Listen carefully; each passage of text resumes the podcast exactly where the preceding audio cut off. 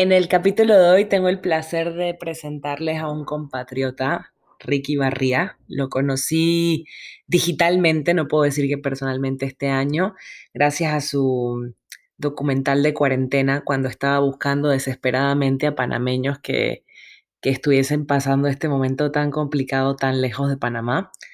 Ricky es productor audiovisual y tiene unas creaciones espectaculares, así que para quien quiera contactarlo, en esta entrevista va a dejar todos sus datos e información, pero sobre todo nos va a compartir algo súper importante, cómo generar contenido para hacer videos originales en nuestros viajes, ya que hoy en día con, con todo lo que hay en Instagram es muy difícil quizás resaltar con algo original, así que acompáñenme en esta entrevista para conocer un poquito más la vida detrás del productor panameño y además saber de qué forma podemos darle un toque de originalidad a nuestros videos y contenido en nuestras redes sociales.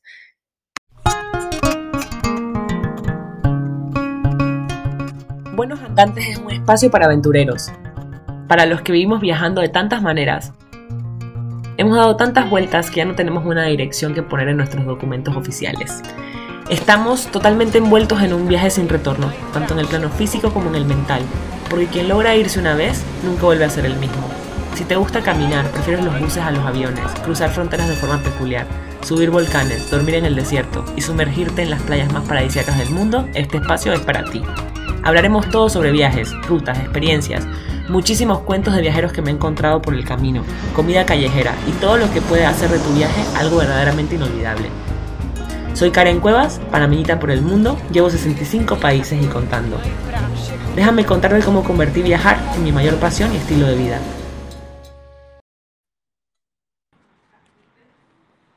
Hola Ricky, buenos días, buenas tardes, bienvenido a Buenos Andantes, qué gusto tenerte aquí. Buenas tardes Karen, saludos desde Panamá, no sé si estamos adelante o atrás, creo que ustedes están en sábado y nosotros en viernes, pero... Sí, ¿qué tal la noche de viernes? Bueno, eh, parece ser un atardecer bastante bonito. Estoy aquí en el balcón de mi apartamento en Costa del Este viendo hacia la, el corredor sur. Este, fue un día medio feito, tuvo negro casi todo el día, llovió duro en algunas partes de la ciudad, pero aquí en mi área nada más lloviznó.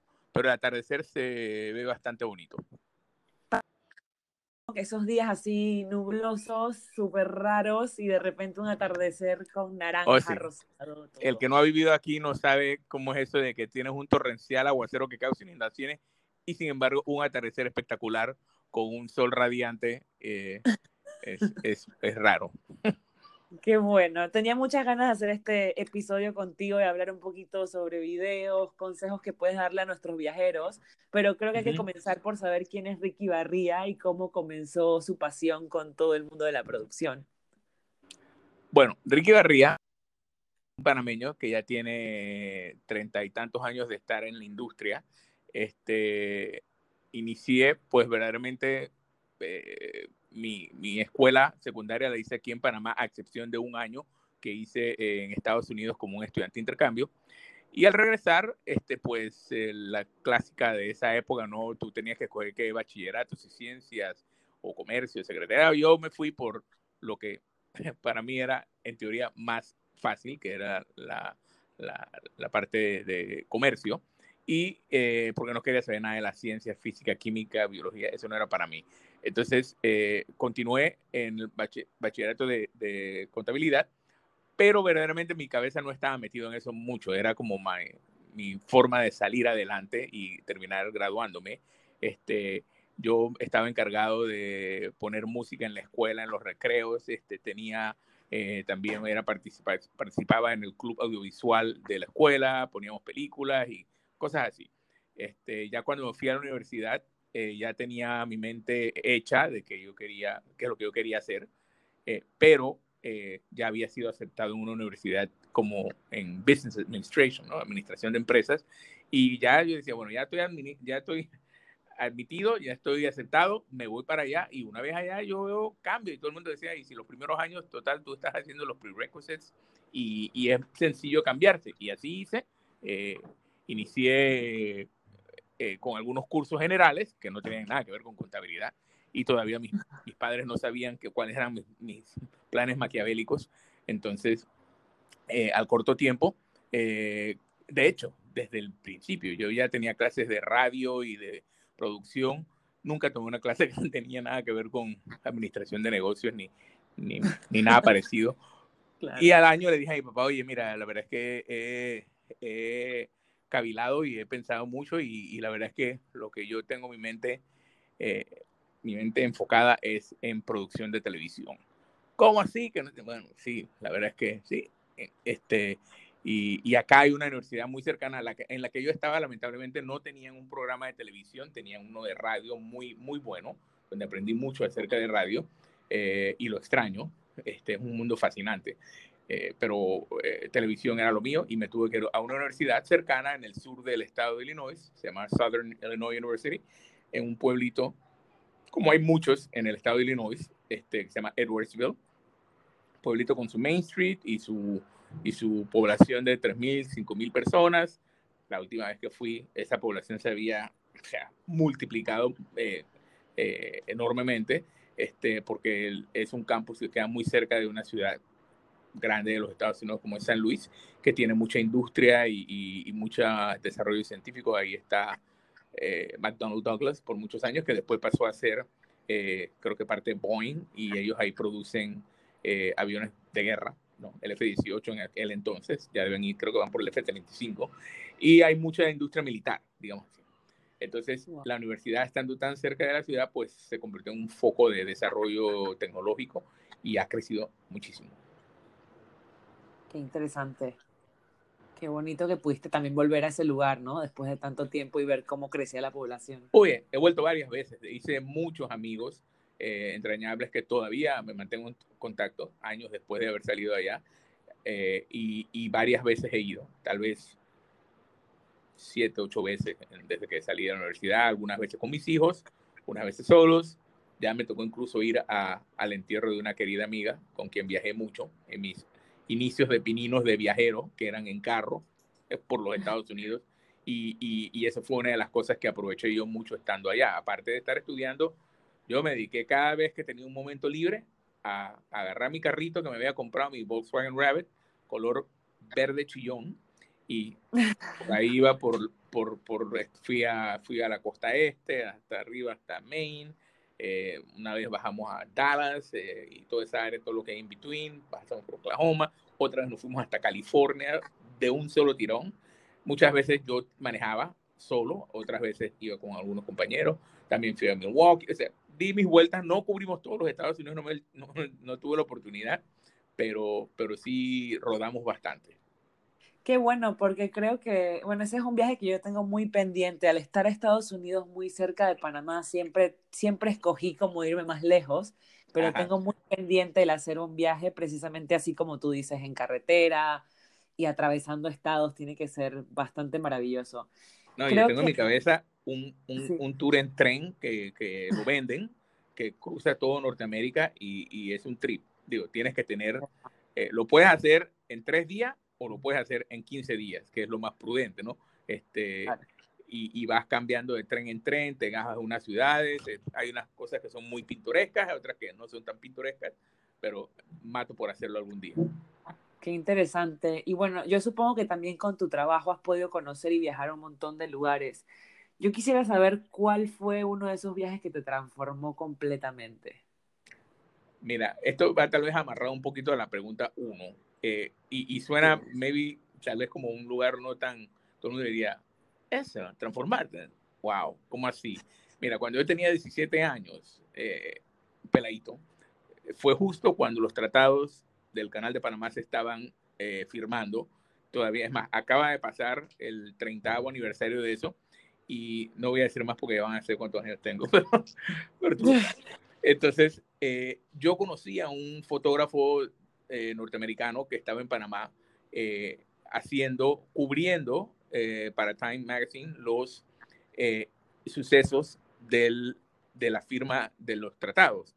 Y cuando Torrijos regresó a Panamá, que fue en septiembre, justo en este mes, creo que 7 de septiembre, si mal no recuerdo, este, los días anteriores, digamos como el 2, 3 de septiembre, yo estaba en San Blas con, este, con un tío mío y en un paseo que estamos haciendo de isla a isla conocí a este señor, se llama Tom Zimbroff, siempre eh, quedó en mi mente y él me empezamos a hablar y hablamos y hablamos mucho tiempo, yo era tal vez el único que hablaba inglés en el bote y, y nos sentamos, hicimos conversación y él al final del día me dice, oye Ricardo, tú tengo entendido que tú no estás en clases ahora porque están en esa época cuando la cosa de la firma de los tratados cerraron las escuelas para que me imagino que que el FER no hiciera, no cerrara calles ni hiciera laracas. Entonces estábamos libres, por eso yo ando en ensamblaje a esa hora y en esa fecha. Y me dice, quisieras ganarte un, par de dólares y ayudarme porque yo la verdad es que no hablo mucho español y estoy teniendo problemas. Ahí él me explicó que él era el fotógrafo oficial de Omar Torrijos y que él estaba aquí cubriendo para Time el evento del eso. El problema que yo tengo, me decía, es que los seguridad G2 de Torrijos no me entienden y muchas veces he tenido momentos así tensos porque ellos no saben qué hacer con el gringo, como quien dice. Entonces, eh, y ya a todo esto, echando para atrás, él ya después me hizo toda la historia, cómo él llegó a caer en esa posición de ser el fotógrafo de Torrijos, las famosas fotos de, de, de, él en el, eh, con el tabaco. Bueno, esa la hizo otro amigo de él, pero eh, es todas excepto esa foto que ve en Newsweek de Omar con el tabaco, que la hizo un, un norteamericano que residía en el canal que se llama Don Good, muy amigo de él este, el resto eran fotos de Tom. Entonces él me dice, ven conmigo y ayúdame en este día. Y yo pensé, bueno, cool, voy a ayudarlo a cargar cámara, anda por ahí, ¿no? Pero yo tenía mis inicios de... Bueno, el, asunto es que ese día nosotros, su, cuando él me dice, no, no, ven por acá, terminamos yendo al, al, Reina Torres de Araúz, el Museo Reina Torres de Araúz, a la azotea, y ahí llegó el helicóptero que traía Torrijos desde si mal no recuerdo, creo que Torrijos aterrizó, en, creo que, no sé si en Tucumán o en, creo que sí en Tucumán, porque todavía el aeropuerto de acá de, de Albrook no había sido transferido a Panamá. Aterrizó, llegó un helicóptero ahí, un helicóptero de la FAP, se bajó él y Martín. Martín era un niño de, creo que tendría 13, 14 años, 15 años tal vez. Este, se bajó del, del cosa y llegamos hasta el ascensor que bajaba de la azotea y me dice, tú no te despegues de mí, tú estás aquí porque si estos tipos me Y en ese momento Torrijos le señala a Tom que, come, come, vente con nosotros. Y nos metimos los cuatro al ascensor. Omar Torrijos, Martín, Tom y yo. Y un, uno de los goons de, de Torrijos. Y bajamos y yo, oh ¿dónde estoy metido? Bueno, el día que transcurrió, pasó todo lo que pasó. Yo le ayudé con las, las traducciones y haciendo, porque los, los policías nada más me miraban y él les gritaba y yo, grítale, grítale. Yo, estás loco, yo vivo aquí. Ese tipo me lo encuentro por ahí de nuevo y tú no sabes lo que me va a pasar a mí. El asunto es que transcurrió el día y este señor, como él se tenía que pagar todos sus gastos, él se estaba quedando en un hotel de mala muerte, digo yo, porque era mala muerte entonces, ahora es de peor muerte, el Hotel Caribe, en el, en el área de, de ahí de, de Caledonia, ¿no? Porque él quería estar cerca del Concolón. Bueno, el asunto es que, eh, y le costaba dos reales. Eh, llegamos en la noche, limpié el equipo, guardar, y él me llega y me, me dice, Ricardo, ahora tengo otra misión para ti y espero que me digas que sí, porque yo no me puedo ir, yo pensaba que me iba a poder ir, pero yo no me puedo ir porque aquí pueden pasar cosas mañana, 8 de septiembre. Entonces necesito que tú te vayas a Nueva York con este paquete. Eran como 20 rollos de fotografía. En ese entonces no había ni fax. Había una tecnología parecida al fax que usaban para, para telefotografía, pero era muy lenta y muy baja calidad y, necesito que lleves estos rollos a el edificio de Time Life, pisos cincuenta y tanto, y entrégalo a la señora, ya ni me acuerdo quién es. Mi agente, eh, se me escapa el nombre este, de la agencia, la agencia se llama Contact Press Images, creo que todavía existen, pero yo creo que el dueño, que era un francés, ya murió. Este, y me dijo, mi agente te va a, después que entrega las fotos, vete a la dirección de él, era vecino de John Lennon, imagínate, en, pleno Times, eh, ¿cómo se llama? Pleno Central Park, enfrente vivía ahí, y él te va, tú te vas a poder quedar ahí con él esa noche, y si quieres te regresas al día siguiente, o si quieres quedarte una semana, él me dijo, su casa es para ti si quieres quedarte. Obviamente yo dije, me voy a quedar unos días más. Claro. A todo esto, mis viejos no tenían idea. Yo llego a mi casa, o sea, estaba tan pompeado de emoción. Perdón. Y le dije a mi papá, en bueno, en las mañanas yo me levanto a las 5 de la mañana, yo por suerte tenía pasaporte con visa en Estados Unidos, no hacía mucho había ido a Disney por primera vez. Y mi papá, es que tú qué haces a esta hora si tú llegaste tarde anoche. Eh, papi, es que mira, surgió esta oportunidad y la verdad es que en ese entonces los menores tampoco necesitaban carta para salir del país. Eh, y, Suerte. ellos ya conocieron, habían conocido a Tom unos días antes y le dijeron a Tom, este, eh, se saludaron, él vino a la casa, los conoció, entonces cuando les dije, miren, el señor que conocieron ese día me pidió que fuera a Nueva York. Yo nunca he ido a Nueva York, papi, please. Este, bueno, dale, pero con cuidado. Obviamente mi papá confiaba mucho en mí y allá fue ese señor, me fui yo para, me monté en el avión y fui a dar a Nueva York, obviamente no cabía dentro del pellejo, llegué, lo primero que hice, él me dijo, tú no haces nada hasta que tú entregas mi foto. Así que directo del aeropuerto, taxi, directo, directo para el edificio Time Life Building. Mi último viaje a Nueva York con mi hija, me tomé una foto en el mismo lugar, la misma entrada, está igualito, en Rockefeller Center, y le dije, esto cambió mi vida. Y así fue, y se lo he dicho a mis hijos. Ese viaje a Nueva York fue para mí, que esto es lo que yo quiero hacer. Yo voy a, yo olvídate de contabilidad. Ahí ya fue donde yo dije, no, hombre, olvídate. Y ahí me voy, en unos meses me voy a la universidad y esto es lo que voy a hacer, porque este mundo, de, y digo, en ese, el mundo ese era, no es nada de lo que hago, photojournalism, que eh, los fotógrafos que trabajan en el mundo de, de, las noticias, y que es otro, son, unos, son como unos vaqueros. Más en aquel entonces, el mundo era mucho más, digo, no era tan complejo como ahora, pero no había tanta electrónica que permitía que cualquiera huevetas con un iPhone mandara una foto desde cualquier lugar del mundo, instantáneamente, ¿no? Entonces había, el delay te daba un poco más de misterio al, al, asunto. Y bueno, pues Nueva York se convirtió en la ciudad que verdaderamente, Nueva York se convirtió en la ciudad que verdaderamente me, hizo a mí un cambio. No es la ciudad más emocionante de todas las que he ido, pero verdaderamente fue trascendental para mí, a un jovencito de 17 años. Y además esa experiencia, ¿no? De mezclar lo que te gustaba con, con, con, todo lo que pasaba en Panamá en ese momento, la verdad que me parece impresionante que, que se hayan mezclado tantas cosas y que al final puedas casarte con, con, con, esa idea que ya estaba en tu cabeza, pero qué, qué bonita forma de descubrirla. Así Yo creo que esa es una combinación de ese estar en el lugar correcto en el momento correcto. Si yo no hubiera San Blas, jamás hubiera conocido a Tom y jamás hubiera pasado nada de esto. Y a lo mejor sería un contable firmando cheque en algún lugar. Claro, claro. Ay, qué, qué, qué, interesante, qué bonito. Y ahora que, que ves todo esto, cómo ha cambiado tanto con, con los diferentes bloggers que hacen contenido para, para sus redes. ¿Qué opinas, o sea, de, de, de, cómo ha girado totalmente el mundo de lo que era quizás antes, ahora con las redes sociales? ¿Qué, qué consejos puedes darle quizás a los bloggers de ahora que, que quieren contenido diferente cuando ya este mundo está como lleno de contenido? No sé si... Bueno, tal vez una de las leyes inquebrantables de, de, de, la naturaleza es la materia, no sé, una de las pocas cosas que a mí se me quedó de mi clase de biología era la ley de termodinámica. La materia no se cree ni se, ni se destruye, se transforma. That's it. Eso me quedó en mi mente y digo, wow, esto es you know, increíble. Esto, esto es, ¿cómo así que no se destruye? No, nada. el, el, el, agua se convierte en vapor y después en un gas y después vuelve y se precipita y es como un ciclo, todo así en la vida, ¿no? Entonces, este, para mí eso me quedó marcado y, yo verdaderamente pienso que una de las leyes que tenemos ahora en, periodismo y en, y en comunicación en general es que obviamente la masificación del, del, de, de, las imágenes y del contenido que ha traído eh, los teléfonos relativamente baratos, porque digo, iPhones de 1.200 dólares y hay telefonitos de 150 dólares que igual toman fotos, igual transmiten, ¿no? Entonces, todo eso ha masificado el, el, el, negocio, el asunto de lo que es eh, dar información, ¿no? Y obviamente todas las plataformas de, eh, sociales, digitales, han hecho que cualquiera ahora, literalmente cualquiera puede ser un periodista, puede ser un comentarista y puede eh, emitir una voz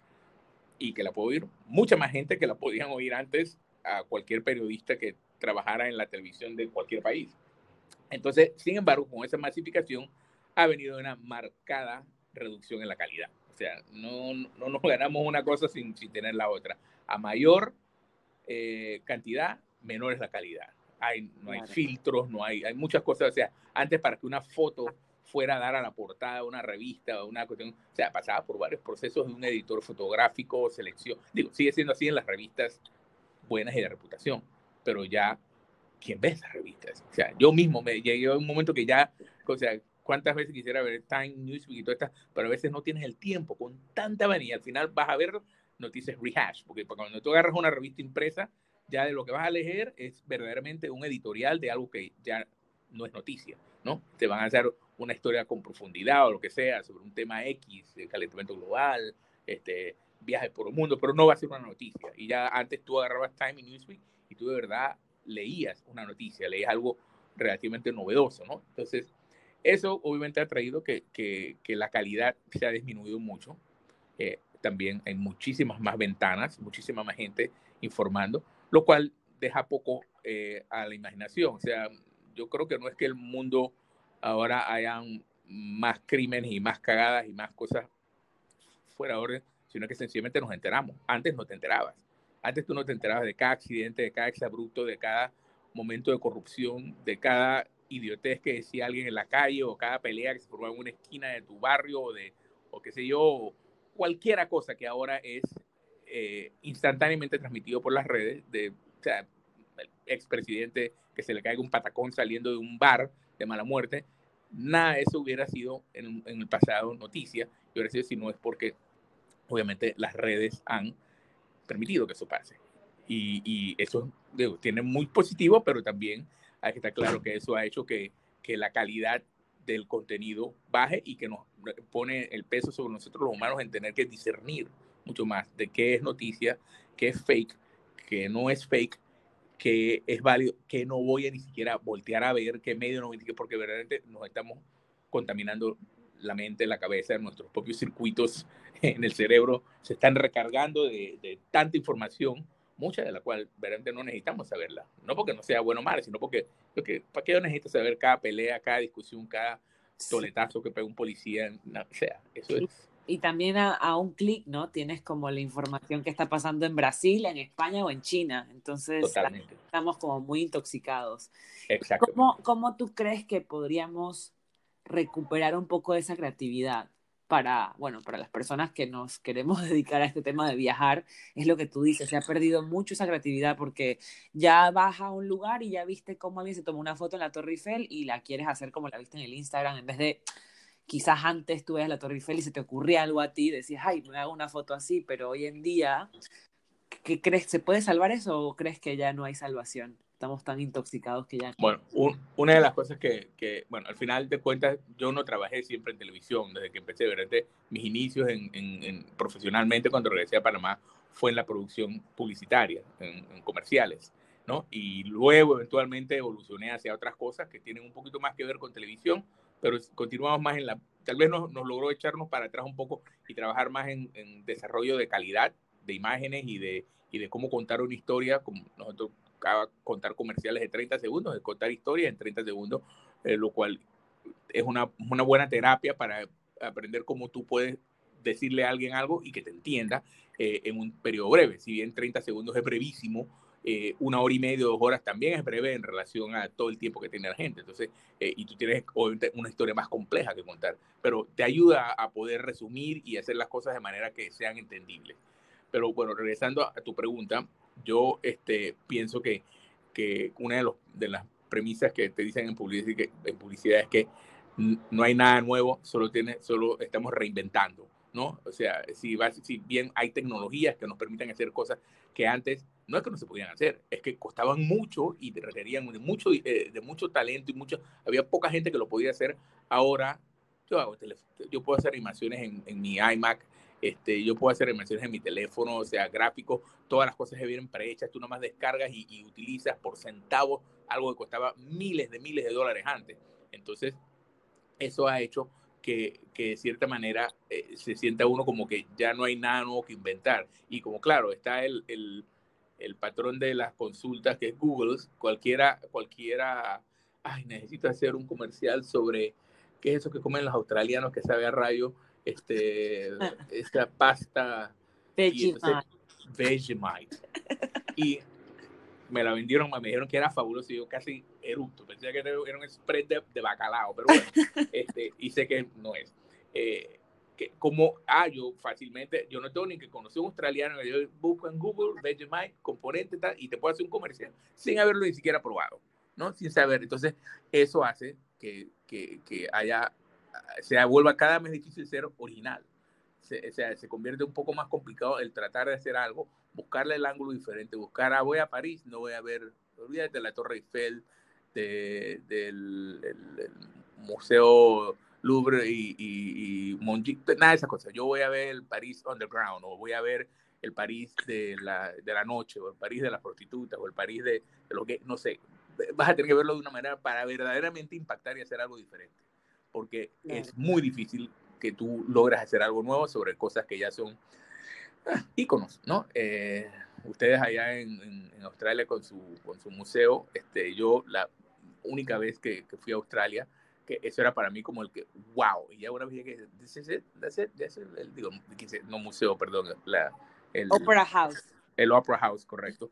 Y nos echaron todo el tour del, de que se construyó y cómo la tecnología que no existía cuando la diseñaron y cuando finalmente lo construyeron, creo que el, danés creo que se murió, no, nada así, pero al final de cuentas ya lo vi y listo, ¿no? Pero, pero hubo muchas otras cosas que yo no sabía de Australia que me impactaron muchísimo. Eh, eh, subir al puente, conocer los pingüinitos, este, eh, qué sé yo, los 12, mon, las 12 apóstoles y cosas que, que, fue porque, y eso por lo que a mí siempre me ha gustado cuando llego a un país, agarrar un mapa, bueno, ya no es mapa, agarrar un, y, y, este, y, es mucho más fácil, y guiarme yo mismo en mi tour, ¿no? A veces hago el, el classic prep de turista que llego y agarro el busito rojo como para ver el circuito, ¿no? Estas son las cosas que te recomiendan y ahora ya una vez vi eso, escojo las dos o tres que quiero visitar en profundidad o ya decido, bueno, ya vi París en dos días, lo cual tú sabes que es imposible, ¿no? Este, o ya vi Madrid en dos, Barcelona. uno hace, hace su, como su resumen visual y ahora voy a lo que yo quiero hacer y, y, dedico el resto del tiempo, porque tampoco es que uno, o sea, en esta ciudad es carísimo viajar y, y hospedarse y comer y si, viajas solo es una cosa, pero ya a mí me toca viajar con cola, tengo hijos, hijas, entonces eh, mis viajes son de cuatro o cinco personas. claro.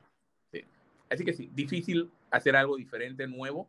Eh, todo toca que tú mezcles cosas, de repente mezcles medios, eh, blog con video, con, con, cultura underground, con cosas que hacen los jóvenes, con cosas que hacen los viejos, con cosas que hacen los, los, qué los, los inmigrantes, los ilegales, no sé. Es... Claro.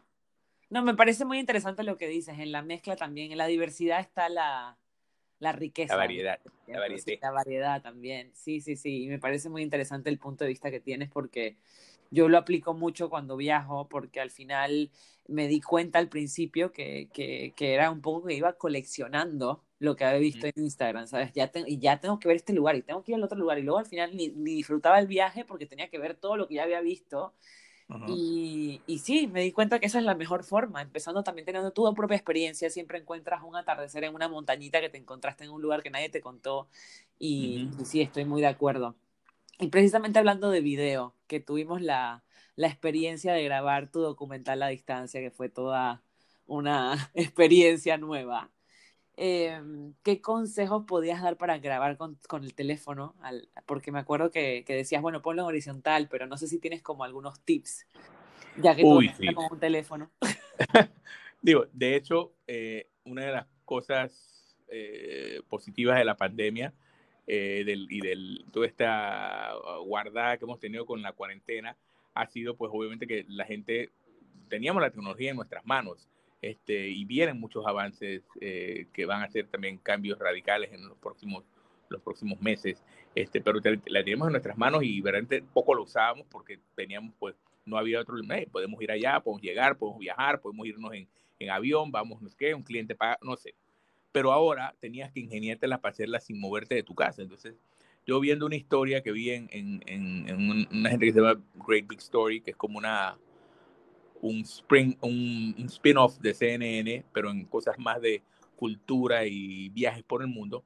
Ellos hicieron una historia con sus, todos sus eh, camarógrafos y productores que estaban regados por el mundo, todos freelancers obviamente, pero estaban sin poder hacer nada. Entonces esta productora en Nueva York se le ocurrió que vamos a hacer un video entre nosotros, pues, cómo están sobreviviendo la pandemia. Yo la primera vez que lo vi pensé que, wow, este, qué cool, qué, qué, bonito, qué bien filmado. Y por un momento pensé, hasta que lo vi la segunda vez y me di cuenta, no, Fren, esto no son ningún cualquiera loquito. Estos son profesionales de producción con equipo profesional que están sentados en su apartamento y los mandaron a hacer un, un assignment. Era, respóndeme a estas preguntas y, y, y muéstramelo cómo estás viviendo ahí guardado. Esto era cuando todavía el, el, la guardada alrededor del mundo estaba en, en, apogeo, ¿no? Todo el mundo está... Cuando yo em, emprendí mi proyecto, un poco inspirado en eso, este, con unas variantes, ¿no? Diciendo, bueno, me gusta la idea de que mucha gente alrededor del mundo, ¿qué puedo hacer yo? Panameños que estén trabajando alrededor del mundo, ¿no? Que estén estancados en alguna parte del país, del mundo. Eh, y dos, agregarle este, el hecho de que estos son amateurs, por eso se llama un proyecto experimental.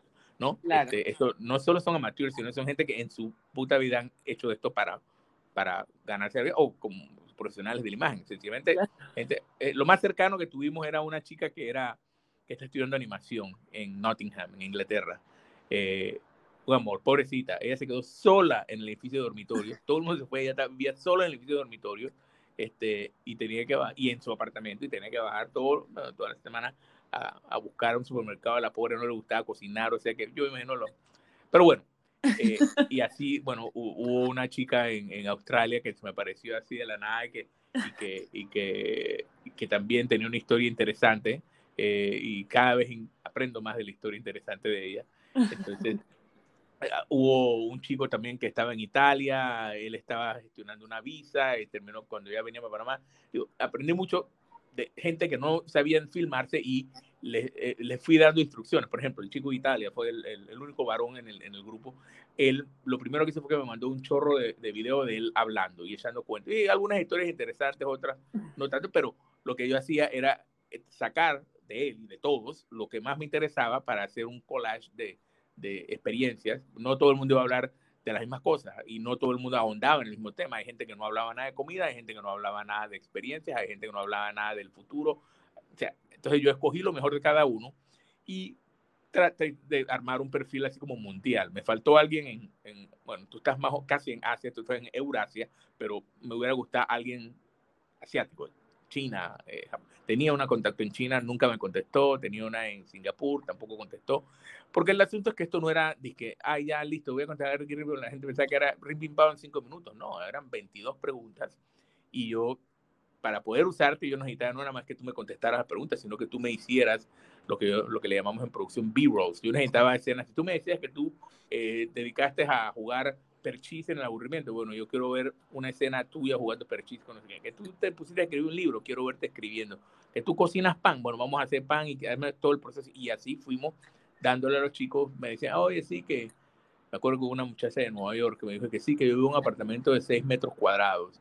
Y, y, y, yo después de eso empezaron a decir que, pero esta man, ¿cómo vive ahí solo? ¿no? Bueno, le empecé a indagar y cómo ella comía y todas estas cuestiones y el proceso que ella mandaba a pedir la comida en cajetas, se las traían prehechas, ella lo, lo calentaba y armaba sus su, su meals. Acá ya hay un par de negocios igualitos a esos en Panamá. Entonces, este, eh, eso, eso fue como un, un, un wake-up call para mí, un despertar que me dijo que tú puedes, hay muchas cosas que se pueden hacer así y hemos hecho para clientes aquí eh, videos eh, corporativos que se filman ellos en su, oficina. Me mandan los videos por WeTransfer y yo lo edito acá con imágenes, PowerPoint, videos y demás cosas, ¿no? Entonces, eh, y, yo trato de que no se vea como una conversación de Zoom, que ese es el problema para mí, que, me hace que no, o sea, la típica conversación de Zoom es la computadora que está abajo de ti y que te filmas fil, con los huecos de la nariz eh, mirando a la cámara y, y, un abanico o un aire acondicionado atrás de fondo. Y yo le digo, no, you know, we can't do that. Tienes que poner la cámara un, ligeramente un poquito arriba de tu, de tu cara. Este, tienes que filmar en, apaisado. Eh, y digo, no es que yo sea de que es la única forma de hacerlo, porque entiendo que hay tecnologías para vertical y para apaisado, o sea, horizontal. Y, y por favor, limpia el lente de la cámara. Hay gente que me filmaba que tú veas que las cámaras tenían grasa del dedo. Es muy, muy fácil que eso pase en tu teléfono porque tú manejas eso con la mano y siempre decía limpiar el lente antes de empezar. El audio es otro problema que mucha gente lo piensa que es nada más que yo empiezo a hablar y listo, pero, pero les dije grábense, pruébenlo, escúchenlo si se entiende, porque a veces no solo es gracias, sino si, si tienes un micrófono, ojalá mucho mejor, pero si no lo tienes, utiliza estos eh, earbuds, ¿no? Estos audífonos que son inalámbricos o, o, alambrados, pero que tienen un micrófono contenido y hace que tu audio sea bastante mejor. ¿no? Entonces, ese tipo de cosas fueron guerras. Alguna gente hablaba muy bajito o hablaban va y el micrófono y el teléfono estaba a un 5, 3, 4 metros de ellos, entonces no se oía un carajo. Entonces, eh, y otra gente que se filmaba en cuartos oscuros y que se oía bonito lo que decían, pero... Esa soy yo, la luz. Pero, no se veía, ¿no? Y yo traté que, bueno, algunas imágenes podíamos tratar de ser un, un doctoring, algo, mejorarlo un poquito, meterle un poquito de triquiñuela ahí de producción y, y pintarla, pero algunas estaban más allá de cualquier reparación, como las de la habitación en Sydney, Australia. sí, la luz era un tema. Yo tengo que preguntar varias cositas. La primera es, ¿tienes alguna recomendación de teléfono sin hacerle publicidad a nadie? Pero es que creo que hay que preguntarlo por el tema del peso también, cuando, cuando nos hablamos de cámaras y todo este equipo.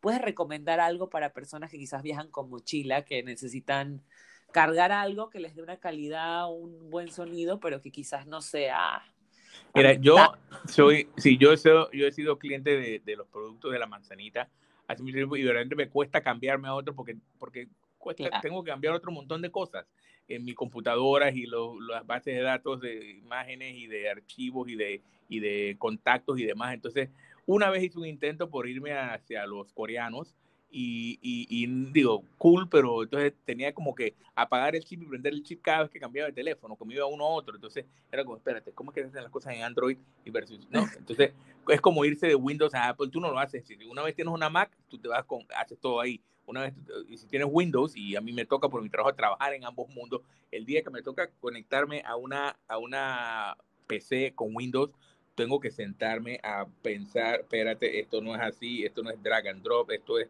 ¿no? Toca eh, reiniciar también tu, tu, tu, RAM y tu procesador para ver si, entonces, y a veces me toca, eh, Ramón, tú que trabajas en Windows, ¿cómo, ¿cómo, es que se hace esto para buscarnos? Ah, ok, ya, y ya te acuerdas, ¿no? Pero eso, eso pasa y eso es parte de todo lo que vimos. Hay mucha tecnología, muchas cosas que ahora tenemos que manejar. Es más, yo he leído que así como la gente del, del, software de Microsoft, de Office, aprovechan de que el 15, el 20%, el resto es desperdiciado porque no tienes la, ni el tiempo ni la capacidad para saberte todas las cosas que puedes hacer con ella. Igual con tu teléfono. Yo, o sea, mira, todas las semanas me dio un hack nuevo de que no sabías que podías hacer esto con tu iPhone. No podías. Entonces, así hay muchas cosas. Y, y, y yo lo que siempre digo a la gente cuando dice cuál es el mejor, cuánta plata tienes aunque ya los high-end, porque casi todas las cosas están en el mismo rango. El high-end de los coreanos está cerquita al high-end de la manzanita, ¿no? Y, y, si tú tienes 1.500 dólares para gastarte en un teléfono, cualquiera de esos dos te va a hacer un buen trabajo. Si tú tienes 600 dólares, dos en ese rango, tanto de la manzana como el otro, te van a dar más o menos lo mismo. Una que otra pifia diferente, una que otra forma de hacer las cosas, pero básicamente same shit y vas a tener una imagen así. Las cámaras de Samsung tienen mucha fama, ya solté la los coreanos, eh, tienen mucha fama de ser muy, de hacer muy buenas imágenes y yo siempre lo digo, no solo, o sea, no solo es el, la flecha y el, y el, y el, ¿cómo se llama? No solo es el, el arco y la flecha, el indio es importante también, sin, ninguna, sin ningún, por favor, sin ningún, eh, eh, no quiero hacer que se interprete, malinterprete este mensaje como como racista o demás, pero, pero es así, pensando en la época de los, los indios y, y, los vaqueros, ¿no? Eh, eh, no, es, no, es, no es el arco ni la flecha, es el indio el que hace importante. O sea que tú sabes cómo hacer las imágenes y, y, nuevamente, el, ah, ese teléfono hace bonitas fotos. No, el teléfono no hace nada. El teléfono es un pedazo de, de electrónica con, con, con circuitos y, y, una batería. El que hace las imágenes es el que está atrás. ¿no? Entonces, verdaderamente, si tú eres bueno conceptualizando imágenes y encuadrando, ese tipo, tú lo vas a hacer bien con casi cualquier teléfono. Claro. Incluso con, incluso con una cámara análoga, que ahora hay gente que está en la onda retro queriendo volver a eso, ¿no? Sí, de hecho conocí a un fotógrafo hace poco aquí en Sydney que, que andaba con la cámara haciendo eso y me pareció muy... Hay un mercadito. Así como los, los, los discos de acetato están volviendo porque la gente añora ese sonido rústico y, del, del, del, acetato. Este, así hay gente también añorando el mundo de la fotografía análoga y, y, hacer eh, revelados y, imprimir fotos manualmente y hacer dodging y todas esas cosas. Todas esas cosas que Photoshop hace ahora electrónicamente se hacían en el laboratorio con unas sombritas y con más tiempo en el químico, menos tiempo, aguanto aquí, reduzco esto, le hago un wash. Todas esas eran técnicas de experiencia. Y por eso que habían pocos tipos que lo podían hacer. No, no todo el mundo tenía la plata ni, lo, ni, ni el espacio en su casa para, para armar un laboratorio eh, de, de, esto. Me da risa un episodio de una de las series más populares que ha tenido Netflix, eh, eh, que es la Stranger Things. Había, sabes que es una, una, una, serie que sucede como en los años 70, ¿no?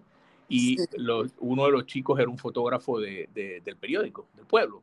Y entonces este, mandaron por ahí un blog de que varios de los jóvenes que estaban viendo el programa no entendían por qué él siempre se iba a meter a ese cuartito con una luz roja qué es lo que pasaba en ese cuarto con esa luz roja.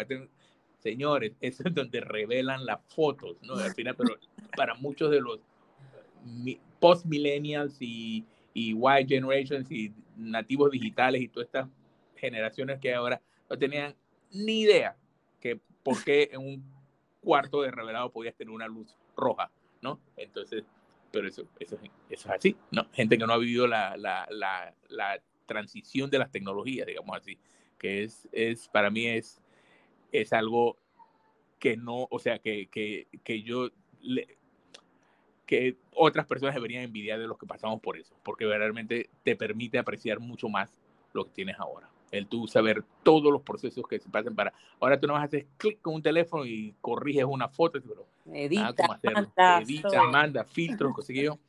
No hay nada como saberle hacerlo manualmente. Qué bonito. Fotos, fotos, no malinterpreten.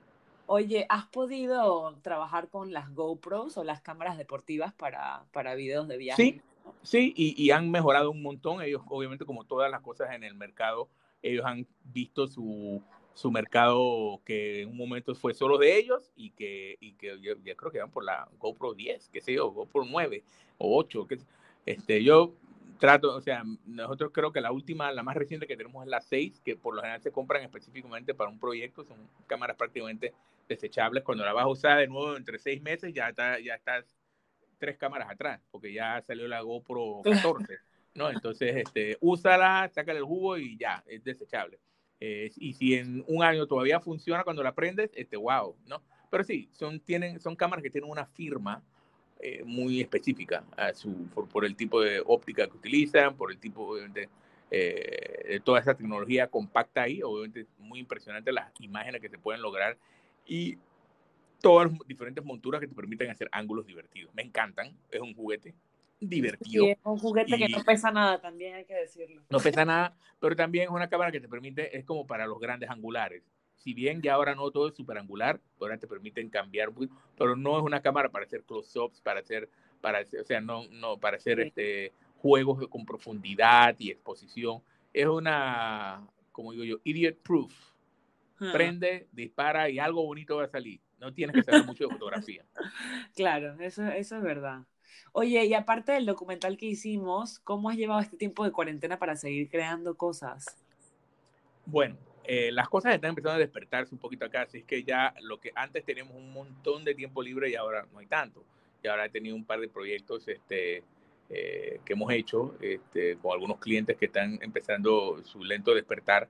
Igual no es lo suficiente para mantener una compañía como la que yo tenía antes de esto eh, y tenemos que analizar qué vamos a hacer, qué va a pasar con todo lo, el staff que trabajaba ahí o que trabaja ahí, que está ahora en suspensión de contratos, incluso yo este, qué vamos a hacer con toda la tecnología que tenemos acumulada, porque si bien ahora tenemos mucha tecnología para hacer live streaming y todas estas cuestiones, la mayoría de las personas, no solo porque eh, el, mercado sea prostituido de una manera que la gente está literalmente regalando los, trabajos porque hay tecnología muy barata que hace lo mismo.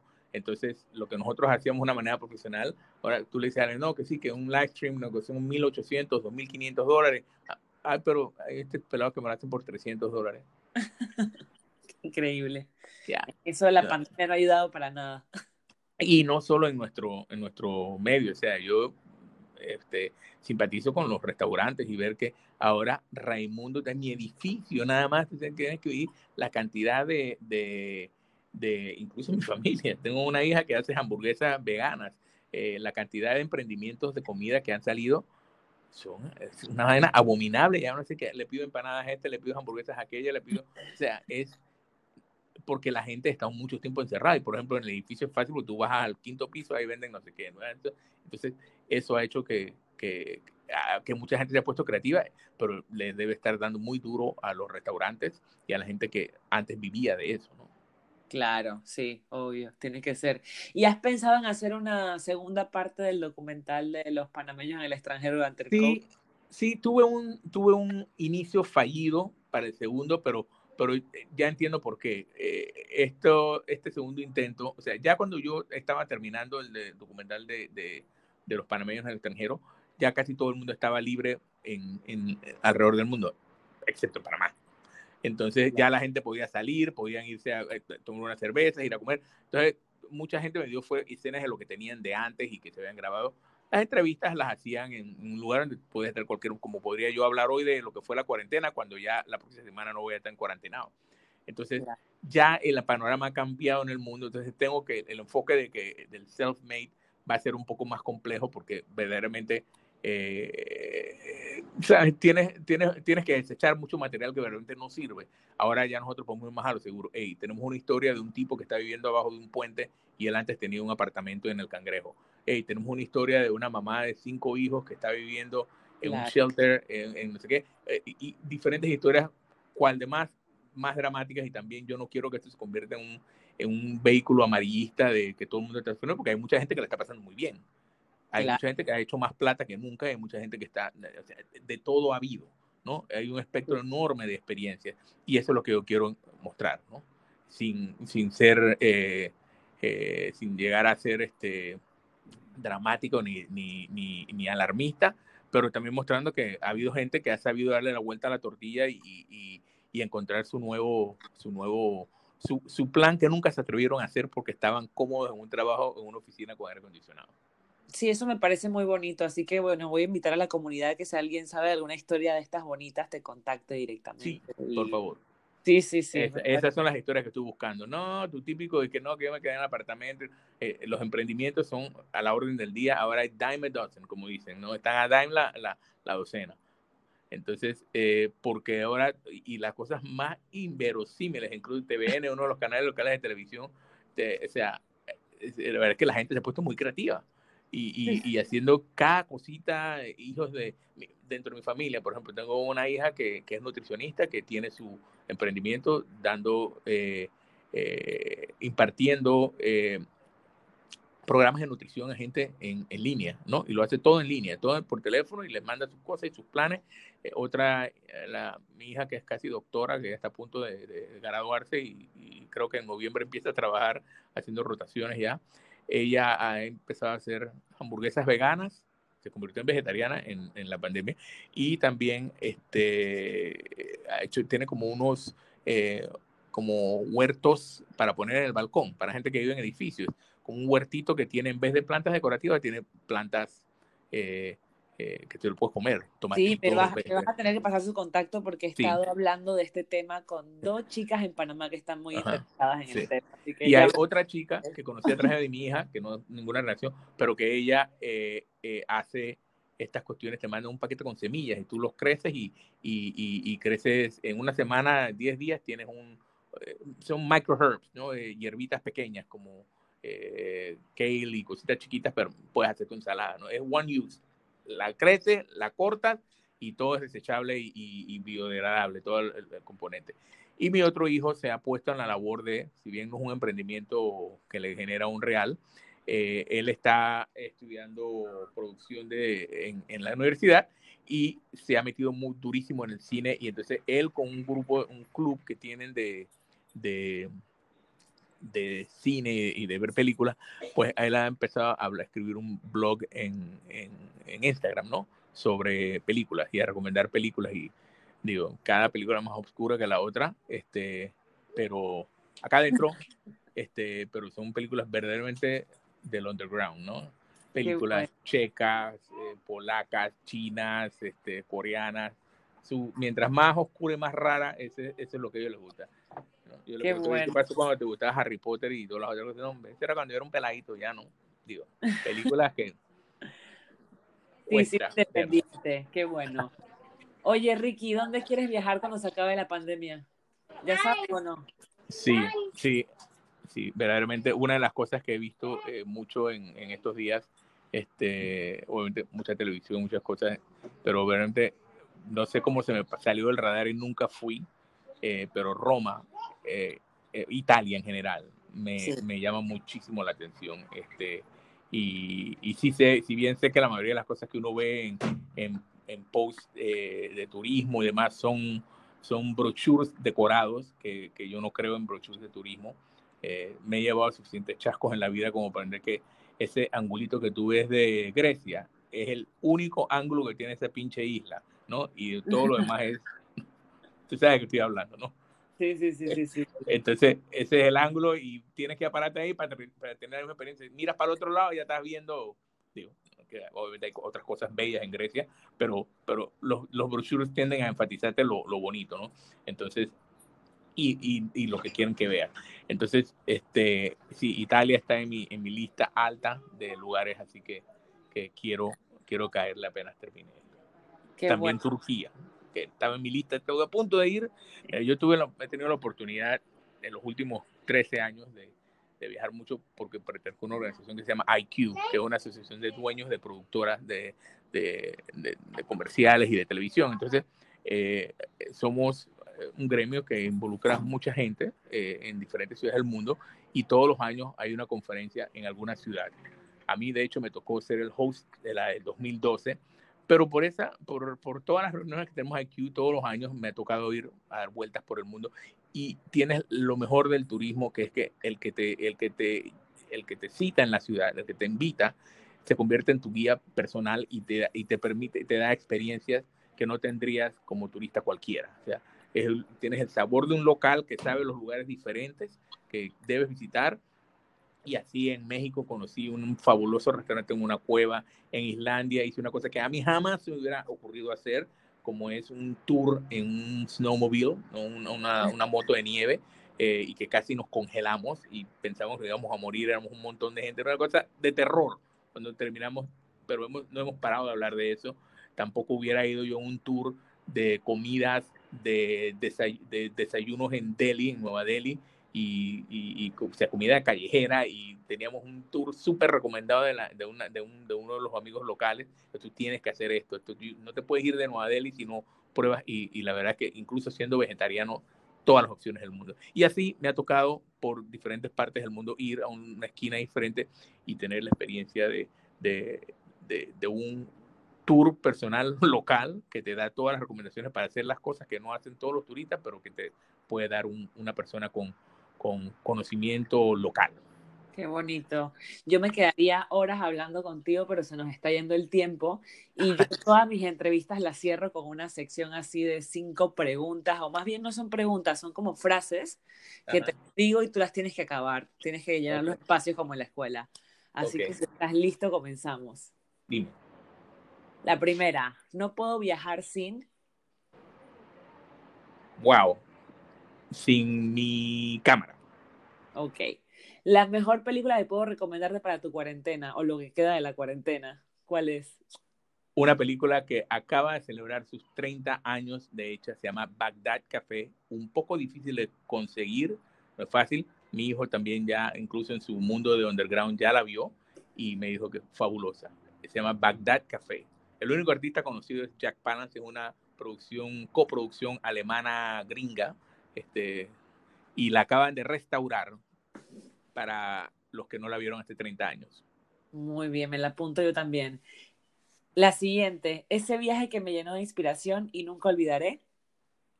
Nueva York, nuevamente. Ah, y, a. Nueva York, y a Nueva York he ido fácilmente 20 veces. Y cada vez que voy, algo nuevo encuentro. Ok, la siguiente. El choque cultural más fuerte que he sentido en mi vida viajando fue. Nueva Delhi. Oh. Fácil, fácilmente Nueva Delhi fue el shock cultural. Y digo, no es que uno no. Yo conocía muchos hindúes aquí en Panamá, había comido comida hindú, o sea, de todo, pero vivir y tener la experiencia de moverse por Nueva Delhi, eso es algo, eso fue el verdadero shock cultural. Y tuve a punto de decirle a mis hijos, ni vengan. Pero al día siguiente, pero al día siguiente me di cuenta que la verdad es que es mítico, es impresionante, es, hay que vivirlo. Hasta sí. culebras esas vimos, esas vainas, las culebras, las, las cobras, los encantos, que está prohibido. eh, por ley, los encantadores de culebra, este, pero siempre había uno loquito que se colaba por ahí en un sitio que ibas y y la culebrita salía. No. Hay una, hay una frase que yo aprendí en India que es aquí todo es posible. Y es así. La India, Exacto. todo es posible. Oh, sí. A mí me regalaron un hijo. Una, una, cosa de parte del corazón, una mujer me llévese a mí. No. Qué bueno. Bueno, la última que es que le bueno, que es muy especial el lugar de Panamá que recomiendas a extranjeros que quieran ir a producir en el país? Mira, llevo años tratando de hacer que uno de estos programas que a menudo vienen a Panamá para grabar y lo cual nosotros en varias ocasiones hemos producido, hemos sido su productor local y, y, este fixer, pero por los problemas de la distancia siempre es un lío, es Chiriquí. Hay muchas cosas en Chiriquí que no, no, no, no, no o sea, solo, solo están viviendo los, los turistas aventureros y los que vienen a quedarse un mes o 20 días y tienen tiempo, pero hay muchísimas cosas. Este. Estuve a punto de lograr que Amazing Race lo hiciera, pero no, se echaron para atrás. Sí, yo ahora no recuerdo el nombre, pero sé que hay una, creo que es Punta Barco. Tengo muy pendiente cuando vuelvo a Panamá, es uno de los primeros viajes que quiero hacer, bajar ahí, estar en todas esas playas que nadie conoce, que sí, sí. fauna. sí, no, todas estas islas que hay en el Golfo de Chiriquí, allá abajo, este, Isla Seca y las Paridas, no, nada de eso he visitado y tengo entendido, ya digo, ya íbamos para allá cuando llegó COVID y se paró la vaina. bueno, es un momento de descansar, parar y tomarlo como tú dices, el enfoque positivo. Yo solo tengo palabras de agradecimiento. Gracias por compartir tu tiempo, tu experiencia, darnos todos esos consejos para que nuestras fotos, videos mejoren de alguna forma, que nos todos. y, gracias por estar No es el arco ni la flecha, es el indio, así que entrenen al indio. Me ha encantado compartir esta conversación contigo, de verdad. Gracias, Karen. Eh, lo último que te tengo que preguntar es si alguien quiere seguir tu trabajo, tus, tus producciones, ¿dónde puede encontrarte? Bueno, eh, nosotros estamos, eh, tenemos nuestro propio sitio web www.veriteproducciones.net y ahí pueden ver nuestros contactos. También en YouTube tenemos un canal bajo Verité Producciones y hay algunos de los trabajos posteados. incluso ahí está Cuarentena. Eh, y algunas otras cosas.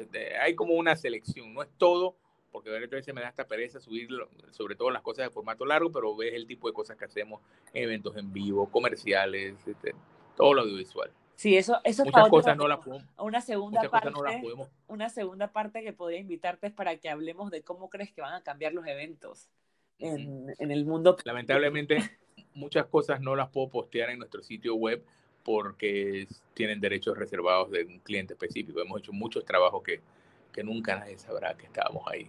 Claro, qué bueno. Pero bueno, Ricky, gracias otra vez. Ok, gracias, Karen. Nos vemos el próximo lunes. Un abrazo. Salúdame, a los canguros. Claro que sí. Chao. Bye, bye.